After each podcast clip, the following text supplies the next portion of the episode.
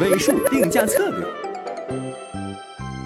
你大概想不到，一向可爱迷人、沉稳内敛的蛋君，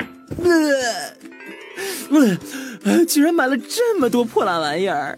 Oh my god，都是些什么？都怪我一不小心就冲动了。不过看到下面发生的事情，相信你和蛋君一样也会冲动的。蛋君，我去超市就想买点菜。什么？煮蛋锅大促销，原价一百点零五，现价只要九十九点九五元。虽然没有买锅的计划，但是不到一百的价格真的好诱人呐！买买买！买了没用的东西，竟没有一丝剁手的愧疚感。那是因为超市使用了尾数定价策略，细算一下，只差了一毛钱，但前者就是一百多，后者还不到一百块，让顾客觉得后者价格更低，更容易接受。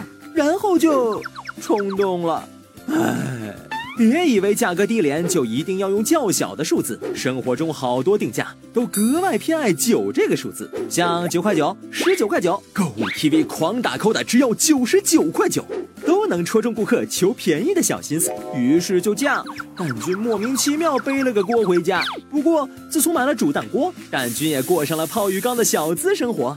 去超市称点花椒大料，今晚火锅浴。花椒三块六毛四，大料两块二毛五，锅底要变态了，一共花了呃，逼死强迫症的定价。地球人何苦为难地球人？整数价钱不更好算吗？其实这也是尾价策略。相比较整数的定价，超市里大多数都是带小数点的零碎定价。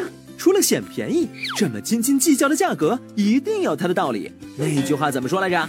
一分钱一分货嘛，有零有整，让顾客对商家的信任感油然而生。想象一下，你去菜市场，老板，这个多少钱？一百。这个呢？二百。那这个呢？二百五。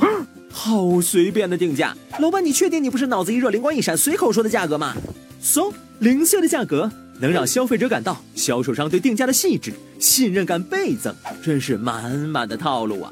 不止这些。还有更高级的定价策略，蛋君去给智商充值。同样的两个，一个四块四，一个八块八，选哪个？别以为四块四便宜就更胜一筹，选择八块八的也大有人在。嘿嘿，这就要从我们的传统文化说起了。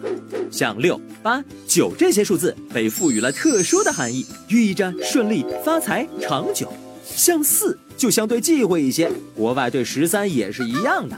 凡事图吉利，一些销售商利用这些吉利数作为尾价，满足大众心理需求，说不定还能大赚一笔哦。